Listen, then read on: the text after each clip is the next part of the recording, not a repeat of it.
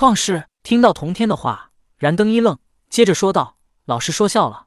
当年盘古大神因为创世而身陨，我哪有他的能力？如若我能创世，也不会仅仅大罗金仙的修为，也不需要将定海珠和我融为一体了。你想太多了。这个世界是盘古创造的世界，他已经创世，旁人是无法再做的。”童天道：“那依照老师的意思，该如何创世呢？”燃灯问道：“二十四颗定海珠，每一颗里面都自成空间。人的身体本身就是一个小世界，而你与定海珠融合之后，定海珠逐渐便会演化出阴阳五行。二十四颗定海珠便是二十四个小世界，二十四个小世界便能融为一个更大的世界，像如今的世界一样，演化出万物生灵。这便是创世的过程。”童天道：“可是，纵然创造了这样的世界。”我还是无法与圣人匹敌。燃灯道：“你为何一定要与圣人匹敌呢？你想想当初女娲娘娘要杀死纣王，因为气运都做不到。如果你获得这些世界的气运，甚至你的气运比纣王的还要多呢？谁又能杀得死你？”童天道：“不，老师，我不想要这样的道。纣王虽然有气运，可最后还是国破家亡，这样的道不要也罢。我想要的是真正的圣人实力。”燃灯摇头道：“纵然拥有气运，可纣王还是经不住圣人算计，最后的结局依然是自焚而死。”燃灯想要的是不怕人算计的圣人实力，就算旁人算计，自身也不会身陨。就像通天教主一样，最后虽然失败了，截教也被算计的覆灭，甚至还被燃灯偷袭，可他自身依然是圣人。只要他脸皮够厚，没人能奈何他。这才是燃灯想要的。二十四个世界融合为一个世界，整个世界内的生灵都会成为你力量的源泉，你便会拥有世界之力。世界不灭，你亦不灭，整个世界之力为你所用。你便会拥有圣人实力。你的世界有多强，你的实力便有多强，甚至能超越圣人。同天道，本来同天并不知道燃灯的道是什么，但是他拥有通天的记忆。通天曾经想要重立地水火风，重开世界。不过通天重开的世界，也是在盘古创造的这个世界的基础上。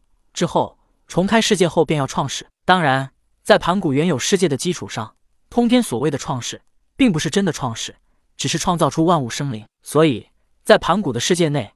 他并不会获得什么世界之力，因为他也是世界的一份子，最多在新开辟的世界内演化万物生灵，能获得功德罢了。而燃灯与定海珠融合之后，整个定海珠便是一片混沌，他要经历开天辟地之后再演化万物生灵。燃灯就是他世界内的主宰，他世界内的生灵越强，他的实力也越强。其实定海珠所成就的道，本该是赵公明的。赵公明当时如果不下山，没有丢掉定海珠，现在定海珠要演化出的世界。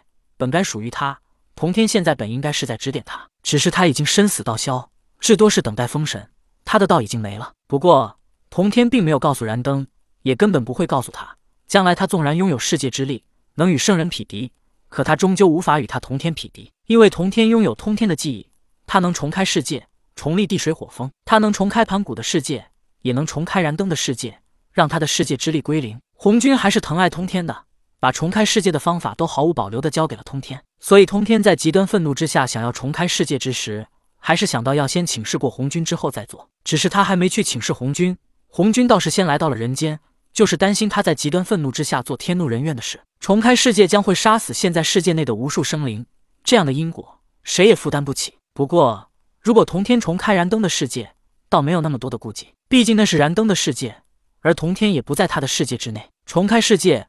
最重要的并不是毁灭，也不是重立地水火风，而是毁灭之后的创造。毁灭世界很简单，重立地水火风也很简单，这些事情只要达到圣人境界都能做到。但毁灭之后的创造呢？盘古毁灭了混沌，创造了现在这个世界，身体化为万物。红军有幸见过盘古创世，所以他才能领悟到重开世界的方法，深化万物。重开世界并不是一件简单的事，其中牵涉太多，一个弄不好，极有可能落个和盘古一样的下场，化身万物。红军也是不想看到通天落个这样的结局。可是老师，这似乎要等上无数年。燃灯在一旁说道，将童天的思绪拉了回来。修道从来都不是一蹴而就。顿了顿，童天又说道：“不过你的世界由你做主，万物生灵成长的快慢由你做主。”童天之所以告诉燃灯这么多，便是想让他的世界成长得更快。只有他的世界更强，他才有更大的胆量与元始天尊作对，从而判出阐教。毕竟，当一个人拥有圣人实力之后，他绝对不会再屈居人下，而童天与燃灯今天的一番交谈，直接促成了燃灯更大的野心，成为了佛教的燃灯佛祖。二十四颗定海珠让他化成了佛门的二十四诸天，以此来获得更强大的力量。如来能成为佛祖，也是因为他的绝世之姿。创造出了掌中佛国这样的大神通，才会成为现在佛。孙悟空大闹天宫，也是败在了他的掌中佛国之下。此为后话，暂且不表。